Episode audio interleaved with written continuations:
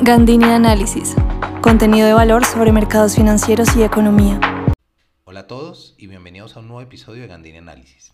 El día de hoy el tema que quiero tratar es cómo le ha ido al cobre en 2023. El episodio creo que tiene que estar dedicado a analizar cuál ha sido el comportamiento del precio internacional del cobre, ya que es un indicador líder de la economía, porque se utiliza en muchos sectores, desde el tecnológico, construcción, industria, muchísimos más. Por esto, analizar cómo ha iniciado el año es un elemento crucial para que incluyamos una variable adicional en nuestra caja de herramientas y además digamos que esto nos asocia al crecimiento global. Entonces es muy, muy interesante. Tiene unas particularidades relevantes en su mercado.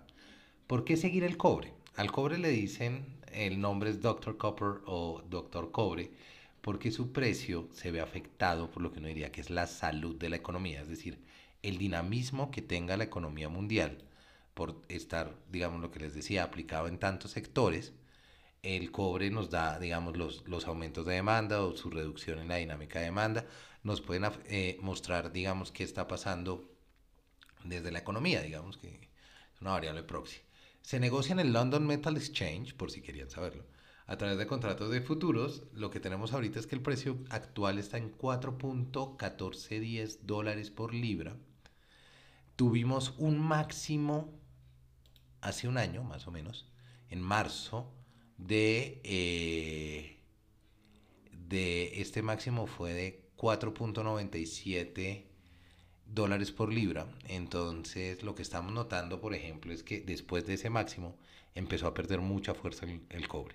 La caída del cobre se asocia entonces a esa aceleración económica, porque cae la demanda por estas cosas tan necesarias, digamos, por este insumo tan necesario en muchos sectores.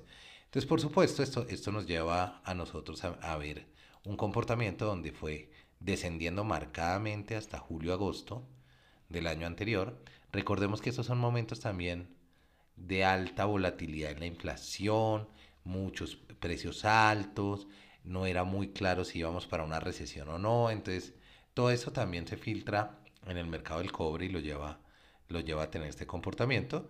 De agosto en adelante, digamos, hay una pequeña recuperación, pero más que nada hemos, se mantuvo de agosto a diciembre una tendencia lateral eh, en un rango entre 3.4 y 3.8 dólares por libra. Eh, pero cuando llega, cuando llega enero, ¿qué tenemos? Tenemos un aumento importante, un crecimiento grande por la expectativa de China que ha llevado a que el year to date haya sido de 10.67. Quiere decir, los precios del cobre han aumentado en 10.67% y hoy se ubican, desde enero, ¿no? Y hoy se ubican en 4.14. ¿Qué es importante esto, digamos? Hay una fuerte expectativa alrededor de China y realmente gran parte de este aumento se hace en el salto cuando China cambia su política de cero COVID y habla de la reapertura económica, entonces mucho de esto está impulsado por precisamente por, por este comportamiento. Un dólar fuerte también le pega duro al cobre. Entonces, estas, estas son elementos que siempre están interactuando ahí y el mercado del cobre tiene una particularidad y es altamente concentrado. por ejemplo, el 27% del cobre mundial sale de Chile, única y exclusivamente de Chile. El otro 10% sale de Perú y el 8% sale de China. Ahora, ¿Quiénes son los grandes consumidores? China y Japón. Y China, cuando decide eh, precisamente cambiar su política de, cero COVID y abrir y reabrir su economía y está como muy enfocado en el crecimiento económico, pues es obvio que trae una dosis de optimismo importante al mercado. Algunas cosas a tener en cuenta, digamos, porque, porque lo que les decía es muy relevante, sigamos el precio del cobre, no nos quedemos solo en petróleo, en, oro o en dólar, sino que el cobre tiene esa particularidad de decirnos, bueno, qué está pasando con la economía o cómo los mercados están percibiendo la salud de la economía en este momento. Entonces, adicional a eso, también creo que es relevante eh, un componente muy importante para el cobre a largo plazo, y es el cobre es un componente crucial en la transición energética hablando, digamos, de todo lo que también hablamos en Colombia, pero más allá con los cambios de matrices energéticas y demás, lo que Europa se ha visto enfrentado eh, con la invasión rusa a Ucrania. Entonces, ¿qué sucede? para vehículos eléctricos, eléctricos, perdón, eléctricos, se usa cuatro veces más cobre que en carros convencionales. Entonces, eh, o por ejemplo, sistemas de energía renovable en promedio pueden recorrer, requerir hasta 12 veces más cobre que un sistema tradicional. Entonces, pues, se imaginarán que en la economía verde, en toda esta transición energética, pues el cobre va a jugar un papel crucial y el que controle el mercado del cobre eh, va también a tener un, control importante en, toda esta migración energética, ¿no? en, todo este cambio de, matrices energéticas. Por ahora, digamos, no es que sea absolutamente relevante, pero es, es una de esas tendencias a largo plazo que vale la pena ir revisando y tener en cuenta. Así que pues ya hablando de todo esto, creo que las conclusiones que podemos sacar por ahora de lo que estamos viendo del comportamiento del mercado del, del cobre es que ha venido reflejando una tendencia lateral desde octubre hasta enero, pero muestra su dependencia con el salto que tenemos a China. China como jugador clave de la demanda de cobre.